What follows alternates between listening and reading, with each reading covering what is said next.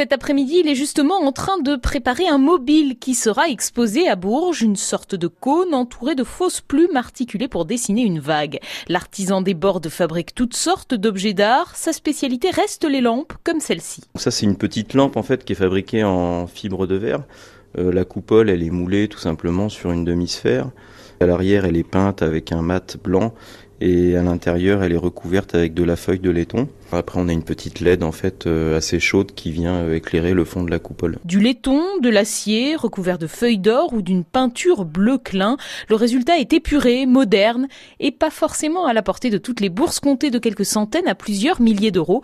C'est parce qu'il y a du travail derrière, explique Alexis. Un petit modèle de lampe euh, comme je viens de vous présenter, un petit modèle à 250 euros, ça me prend peut-être 4 heures de, conception dessus. Et après, j'ai peut-être 3 euh, heures de, fabrication, 3-4 heures de fabrication. Euh, si on compte la finition, euh, tout ça, bon voilà, ça, ça fait une journée. Après, euh, sur ma plus belle lampe qui est aujourd'hui à 4000 euros, j'ai quasiment euh, trois semaines de travail. L'ancien salarié de l'aéronautique n'a que deux ans d'expérience dans l'artisanat d'art. De ce début de nouvelle carrière, il a déjà tiré quelques leçons. Quand on se lance, euh, on s'imagine que ça va fonctionner tout de suite.